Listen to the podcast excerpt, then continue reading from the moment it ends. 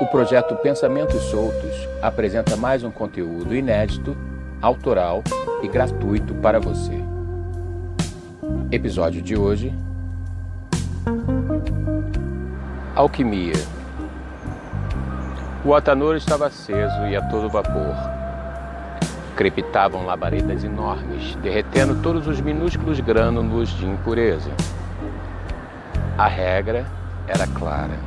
Enquanto o iniciado não fosse totalmente purificado, o fogo continuaria aceso.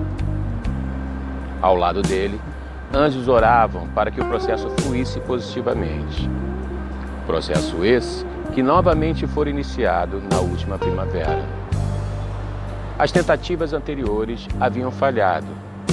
Por isso, os anjos se concentravam ainda mais em orações. Júpiter, acreditava piamente naquele recipiente humano. Zeus estava ansioso para novamente voar em sua águia, mas só poderia fazê-lo após toda a obra em negro ser finalizada de forma positiva. Nigredo, a primeira das três etapas alquímicas, era a mais difícil, perigosa e solitária.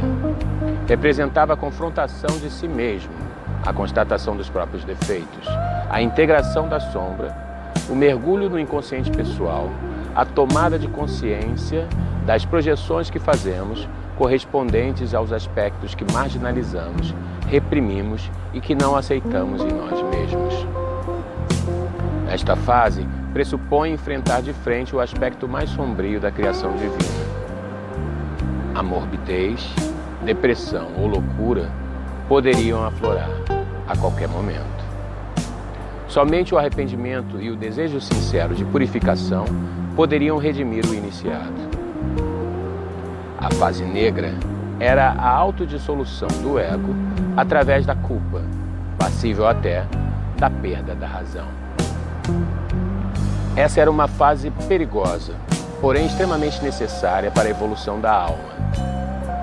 Sem ela, o eleito de Júpiter patinaria em seu ego por mais uma encarnação.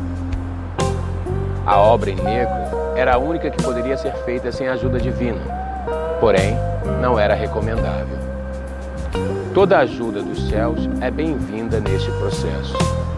Os primeiros 40 dias eram decisivos para se saber se o iniciado estava mesmo pronto. Neste período, havia uma trégua entre Zeus e Cronos. Era um momento delicado e tenso que duraria até que Hermes anunciasse o resultado de toda aquela experiência sagrada. Todos estavam ansiosos, pois a confirmação da passagem do iniciado para a fase albedo, a obra em branco, acabaria com a oposição entre Júpiter e Saturno em seu mapa natal, selando de uma vez por todas a paz entre as estrelas.